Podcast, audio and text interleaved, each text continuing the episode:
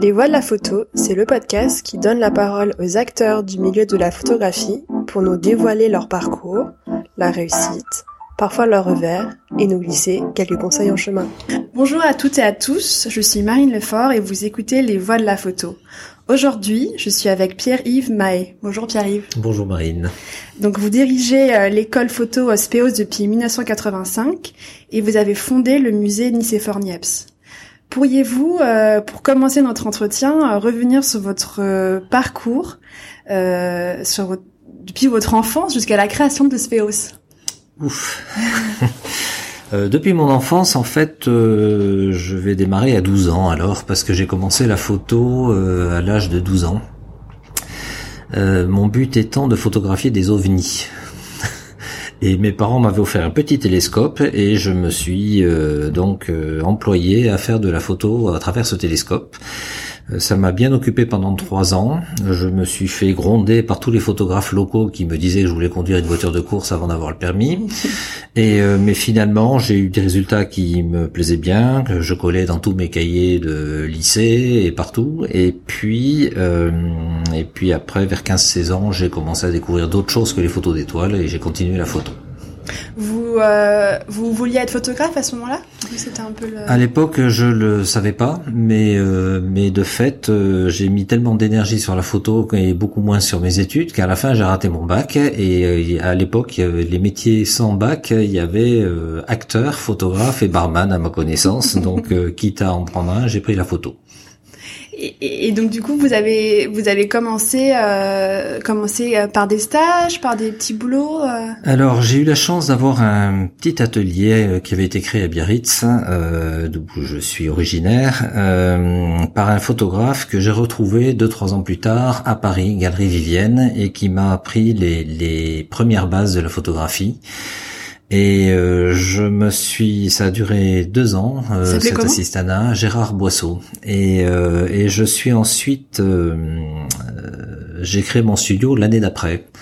à Paris, rue Charlot, c'était un très joli studio et j'ai continué à être assistant en parallèle de plusieurs photographes qui m'ont appris de plus en plus en fait. Donc c'était toujours un, un mélange d'assistana et d'avoir mon propre studio dès le départ.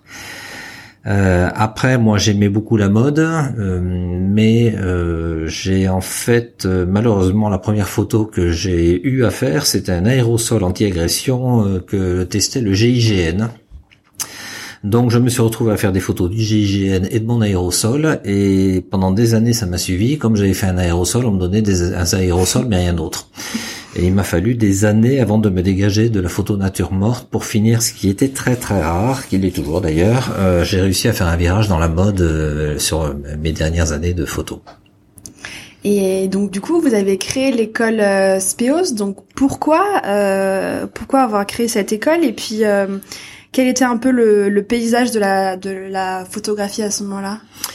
Alors euh, l'école, euh, ben, c'est un pur hasard. C'est un jour une université américaine, Hamilton College, qui avait un programme en France, qui euh, m'a appelé pour me demander si j'étais prêt à faire un cours photo à partir du mois de janvier.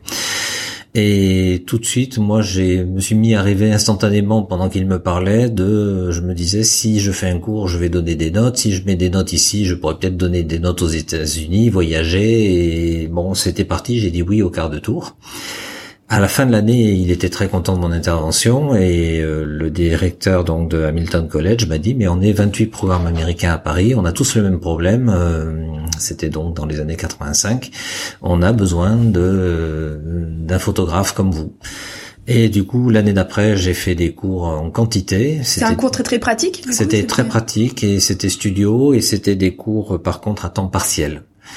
Et il aura fallu, il y a eu trois, quatre ans avant que je me dise, mais finalement, il faudrait faire un programme à temps complet pour plein de raisons. Et j'ai lancé, euh, c'est là que l'école en fait a pris vraiment sa structure actuelle. C'est devenu un programme à temps plein avec plusieurs intervenants. Et à ce moment-là, il y avait, il y avait d'autres écoles euh, en France de photographie? Enfin, quelles étaient plutôt les autres écoles? Alors, euh, il y en avait pas beaucoup, beaucoup moins que maintenant. c'est la même année que l'école d'Arles s'est créée. Euh, mais à l'époque, c'est assez curieux. Il y avait deux populations. Il y avait ceux qui avaient fait des écoles et ceux qui n'en avaient pas fait. Et en général, à, l'époque, je crois que c'est 70% des photographes professionnels, euh, publicitaires, etc., n'avaient pas fait d'école.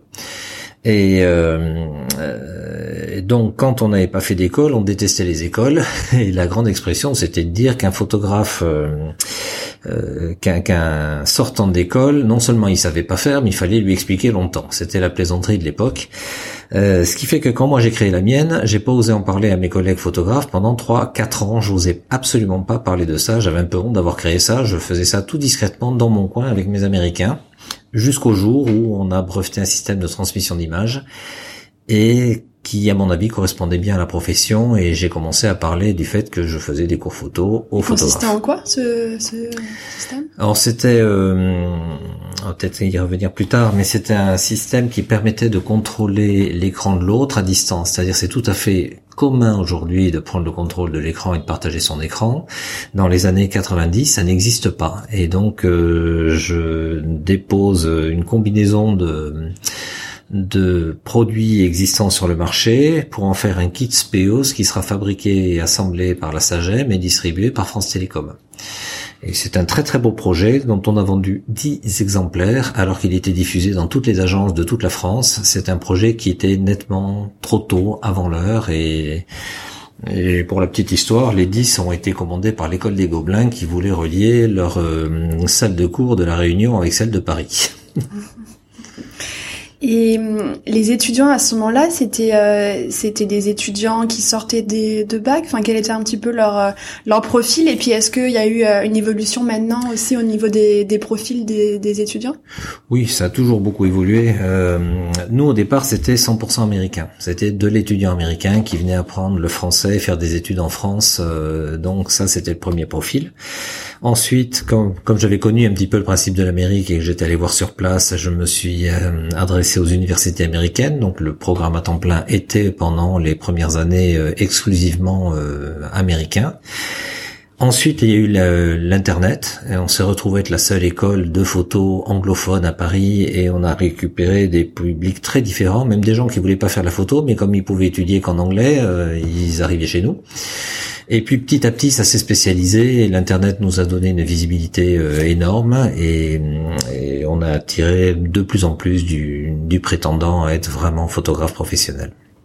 Donc ils avaient euh, à peu près tous les âges, je veux dire en termes de. Oui, il y a toujours une grande palette à Speos. Ça, ça, a toujours été entre 18 et 60 ans, mais le gros de la troupe euh, quand même était entre 18 et 30.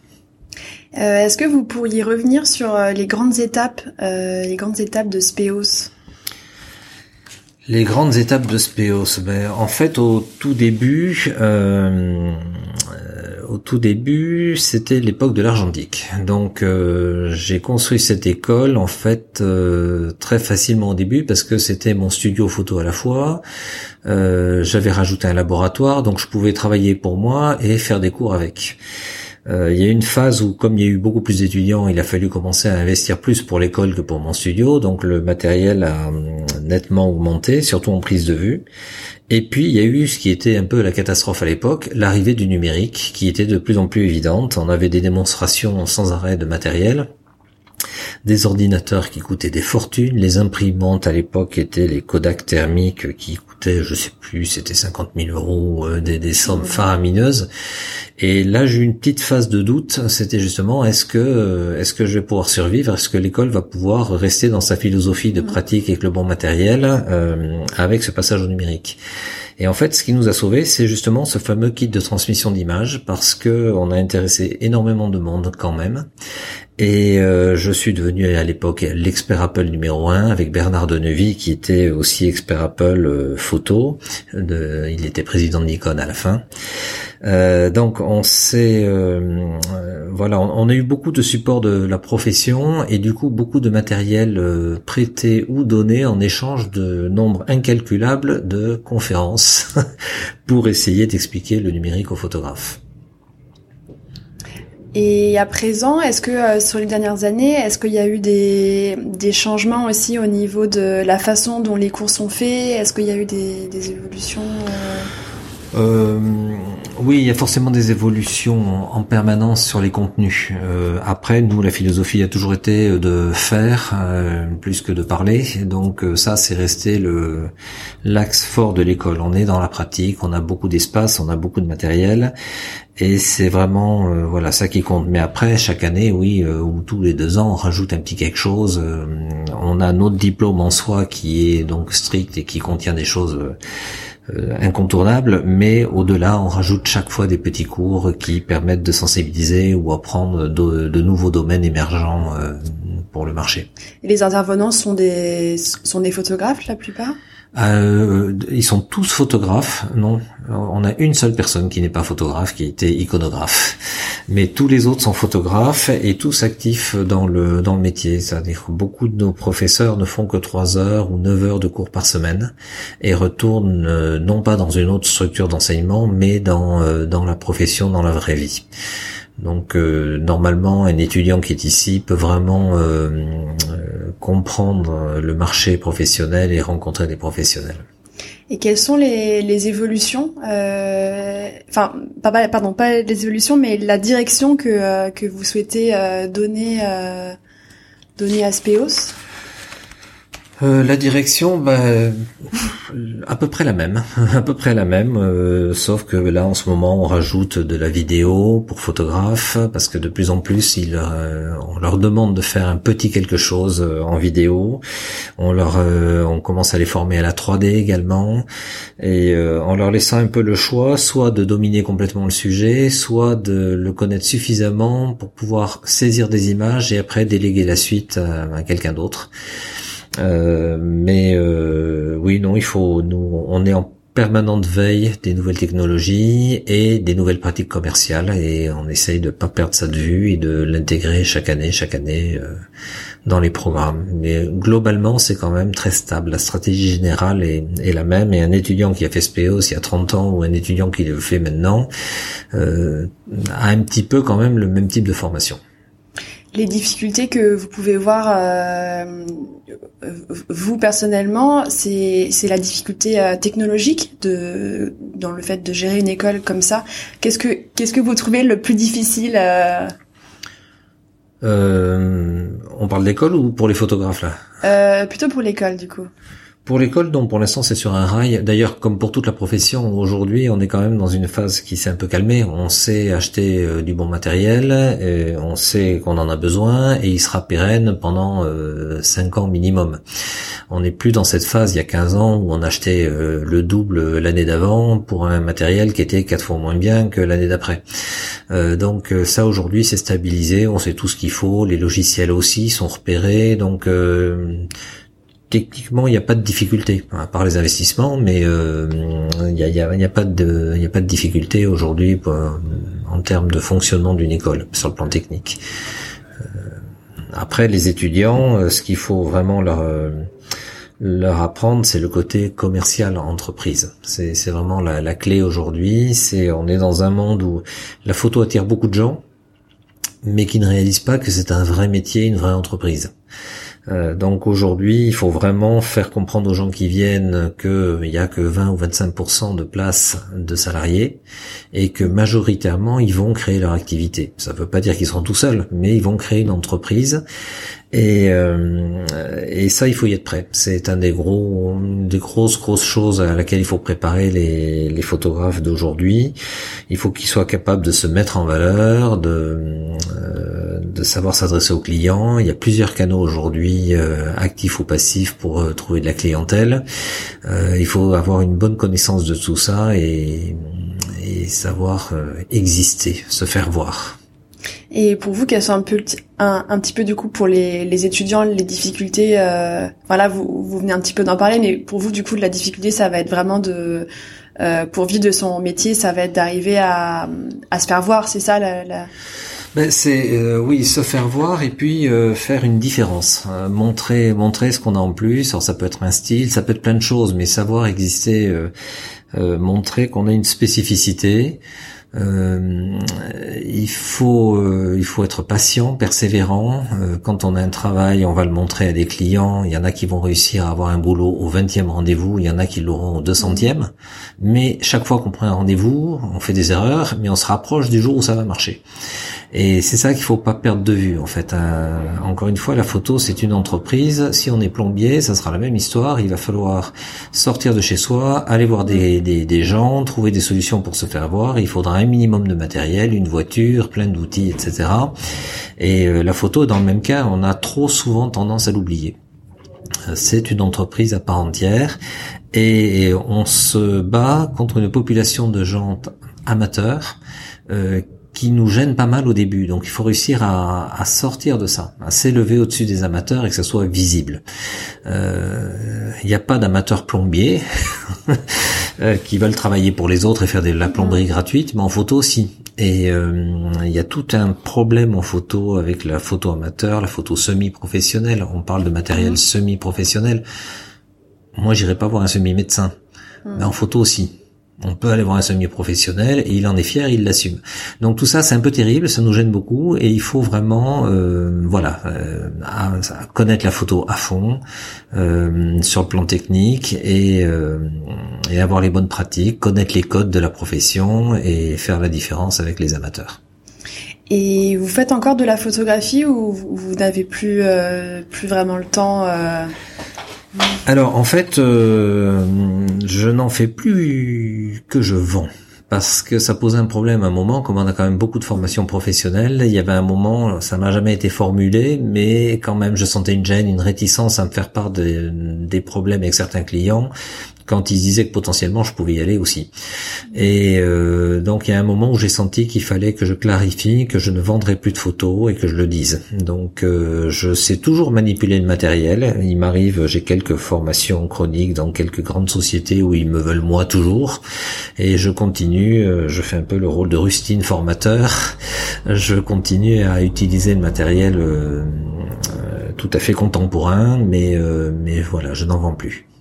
Pourriez-vous euh, nous parler du, du musée euh, Nicéphore Niepce et puis euh, puis comment cette activité s'articule avec votre emploi du temps chez Speos euh, le musée Nicéphore Niepce, c'est donc euh, c'est un petit peu un hasard qui me ramène aux transmissions d'images. Euh, j'avais été appelé à Houston au Texas pour faire une démonstration du kit transmission d'images et le but était de mettre en rapport le conservateur de l'époque du musée Niepce de Chalon-sur-Saône, Paul G, avec les Américains pour parler devant 3000 Américains de de la fameuse première photo du monde qui est aux États-Unis et qui était dans cet événement à Houston. Donc l'idée c'était voilà que je vienne pour brancher tout ça. Et quand je suis arrivé sur place, donc, on m'a donné la photo, je l'ai eu dans les mains, et c'était comme un coup de baguette magique. Je me suis dit, c'est incroyable, il faut que j'aille voir cet endroit. Et quand je suis revenu en France, il m'a fallu quatre ans pour euh, bah, pour finalement aller voir le musée euh, où je pensais que la photo avait été inventée. Et j'ai découvert sur place que c'était pas du tout au musée mais que c'était une maison loin là-bas à 7 kilomètres euh, comme on m'avait répondu avec une forme de dédain donc euh, j'ai sauté dans la voiture, j'ai essayé de trouver la maison. Ça n'a pas été facile parce que personne ne savait trop, même dans le village. Tout le monde visait un château alors que c'était pas du tout le château en question. Et, euh, et quand j'ai fini par la trouver, la maison était allouée. Donc là, mon sang n'a fait qu'un tour. Je me suis dit, si je dirige l'école photo qui possède la maison de Nicéphore Niepce, c'est quand même extraordinaire. L'école photo qui a la maison de la première photo du monde. J'ai donc signé et ça fait 20 ans aujourd'hui, je ne savais pas dans quoi je m'embarquais, mais ça a été en effet euh, au départ un travail colossal euh, avec toute une équipe pour euh, ben, pour comprendre qui était Niepce et si c'était l'inventeur vraiment ou pas. Et voilà, il y a eu un énorme travail qui a été après parrainé par l'Académie des sciences et et l'Académie des Beaux-Arts. Et c'est aujourd'hui un musée national, mais qui n'est ouvert que deux fois par deux mois par an. Euh, donc en gros, euh, bah, il y a déjà il y a une équipe là-bas qui en effet euh, tient le musée ouvert et c'est pas trop prenant en fait. C'est un projet un peu à ce stade terminé qu'on aimerait bien auquel on aimerait bien donner une nouvelle envergure, mais mais pour l'instant oui c'est ouvert l'été, c'est ouvert juillet août. c'est ça? Mais c'est très émouvant d'aller dans l'endroit où euh, mm. euh, on a, les lettres de Niepce qui décrivent les expériences euh, ratées et les conséquences de brûlure ou d'autres choses, et vous avez les traces sur le plancher. Euh, c'est vraiment un lieu qui a été miraculeusement préservé alors que personne s'en était occupé avant notre arrivée il y a 20 ans. Et donc du coup, il y a une, y a une équipe euh, sur place qui gère aussi pour les expositions. Euh, les expositions de l'été sont des expositions permanentes. Non, il n'y a pas, c'est pas assez grand pour avoir un espace d'exposition. Euh, donc c'est c'est juste un musée qui retrace les inventions de Nicéphore Niepce de A à Z. Tout a été reconstitué par Jean-Louis Marinier et Michel Lourceau du CNRS. Ils ont refait toutes les expériences et c'est ça qui est présenté à travers toute la maison, plus euh, on a trouvé le plus vieux labo photo du monde d'un contemporain de de Niepce. Il a connu euh, Niepce, un certain Petiot Groffier, euh, qui a tout acheté le matériel photo euh, après euh, l'officialisation de la photo par Arago et Daguerre. Et donc on a un laboratoire entier avec les factures, tout, tout, tout, tout, tout qui est présenté dans cette maison. C'est le plus vieil atelier photo labo du monde. donc voilà, on est dans l'ambiance des objets, la, la reconstitution des expériences de Niepce. Et l'espace, c'est une belle maison, mais pour l'instant, on n'a pas, on n'a pas la place de faire plus. C'est un lieu de pèlerinage pour les photographes, quoi. Exactement. Et puis, c'est euh, ce qui est bien, c'est qu'à 7 km, il y a le musée de Chalon-sur-Saône, le musée Niepce également, qui lui, par contre, a beaucoup plus de moyens d'exposer, de, faire des résidences. Donc, en général, les gens qui vont voir l'un vont voir l'autre en été. Euh, selon vous, si vous devez, euh, si vous devez analyser les, les dernières années, est-ce que vous avez un petit peu des, des idées sur les tendances ou euh, sur les évolutions des prochaines années dans le milieu de la photographie? Donc question très large. Bah, comme je disais tout à l'heure, c'est il faut qu'un photographe étende un petit peu sa palette de compétences. donc, en plus de la photo, il faut qu'il s'attende à ce qu'on lui demande de faire une vidéo ou autre chose. Euh, pour ça, il faut qu'il soit capable de faire instantanément un sourire et de dire oui, bien sûr. Parce que sinon, il risque de perdre le gros du boulot pour un détail. Et donc, il faut qu'il euh, qu'il sache dire oui. Et pour dire oui, il faut pouvoir assurer derrière. Donc, il y a deux méthodes. Soit on apprend à le faire vraiment, euh, soit on apprend, on identifie des équipes qui vont prendre le relais pour le montage, pour le pour la suite de la prise d'image en fait. Mm. Et euh, donc ça c'est déjà c'est essentiel. Aujourd'hui, euh, voilà, il faut qu'un photographe soit au courant de, plein de petites techniques et, et, sache les faire ou faire faire. Ensuite, euh, la grande évolution de la photo, c'est qu'aujourd'hui, beaucoup, beaucoup, beaucoup de nouvelles personnes se mettent à la photo. Euh, on parle beaucoup des portables, etc. Euh, ça énerve beaucoup de photographes, ou s'en a énervé beaucoup, euh, parce que tout le monde croit qu'il peut faire des photos. Alors ça, oui, c'est le premier niveau négatif. Le deuxième niveau positif, c'est que en fait, les gens deviennent de plus en plus exigeants en photo, c'est-à-dire qu'ils commencent à voir vraiment et à comparer leurs images. Et aujourd'hui, beaucoup de PPME et PME commencent à faire des photos quand elles n'en faisaient pas avant. Et quand ils voient le concurrent qui fait une meilleure, ils appellent des photographes à nouveau. Donc aujourd'hui, pour moi, l'équation du photographe, c'est travailler plus qu'avant parce que quand on il y a 20 ans on faisait euh, quatre photos par mois payer des fortunes euh, mais on dépensait tout pour avoir des studios colossaux. Aujourd'hui il y a plus d'intelligence commerciale. On travaille 15 euh, à 20 jours par mois sur des budgets beaucoup plus raisonnables qui sont accessibles à plein de petites boîtes. Et c'est la com des petites boîtes qui va faire rebondir à haut niveau la profession aujourd'hui c'est ce qu'il faut aller voir c'est les petites boîtes et vous pensez que les photographes euh, enfin quel est un petit peu aussi l'équilibre euh, commercial et, euh, et, une production qui ferait pour eux? Est-ce que vous avez euh, des conseils? Est-ce qu'il vaut mieux se spécialiser? Enfin. Euh, là, il y, y a, toujours eu beaucoup d'hypocrisie dans ce discours. Euh, on a toujours dit qu'il fallait être un grand spécialiste et ne pas mélanger les genres. Mais j'ai de tout temps connu beaucoup de photographes qui prenaient des pseudos, etc., et mélangeaient bien les genres, mais ne le disaient pas. Euh, Aujourd'hui, on est dans une période à nouveau où on nous demande de faire euh, plusieurs choses, plusieurs styles de photos. Euh, il y en a toujours qui se spécialisent, mais il y en a qui sont beaucoup plus polyvalents.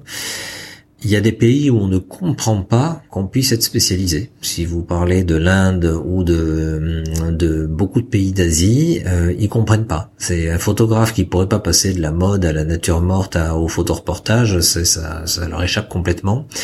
Et c'est même pour les étudiants qu'on forme et qui repartent dans ces pays, c'est ça serait un handicap. Donc euh, il il faut vraiment qu'on fasse attention à ce qu'ils aient quand même une polyvalence. Donc c'est un grand débat qui ne sera jamais terminé à mon avis. C'est sûr que dans le principe, plus on se spécialise et meilleur on devient, ça c'est une règle d'or, sauf qu'il faut avoir le marché en face. Et, euh, qu'une spécialisation euh, ou un style peut aussi lasser à un moment. Donc euh, j'ai pas une réponse fermée définitive. Mm. Je crois qu'il y a, il y, a, il y a de la place pour, euh, pour tout pour des polyvalents, pour des spécialistes. Il n'y a pas une règle si ferme que ça.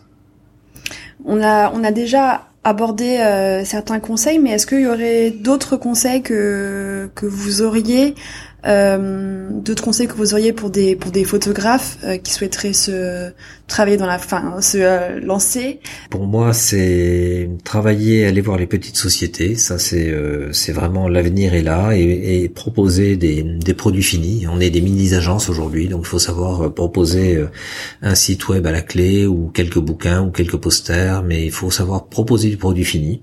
Donc aller les voir physiquement? Enfin, vous, vous pensez que les clients? Euh, oui, enfin voilà, comment vous pensez C'est toujours, c'est toujours essentiel. Hein. Euh, alors, y a, on a toujours connu des photographes excellents qui sont morts dans leur coin parce qu'ils avaient aucun sens du contact. Bon, ça c'est dommage. Ceux-là, ils sont, euh, ils ont quand même une chance supplémentaire aujourd'hui, c'est le, le démarchage passif. Si vous avez un très bon site internet avec les bons mots clés et tout ce qu'il faut, vous pouvez exister aujourd'hui. Euh, le photographe aujourd'hui standard qui réussit, il est présent sur les réseaux sociaux, il est présent sur le web et il va avoir des clients. Euh, c'est des fois très difficile de voir des clients, mais en même temps, quand vous, si vous avez un sens du contact, une bonne tête et que vous allez frapper là où il faut, ben c'est quand même rare de prendre un coup de pied et de devoir repartir.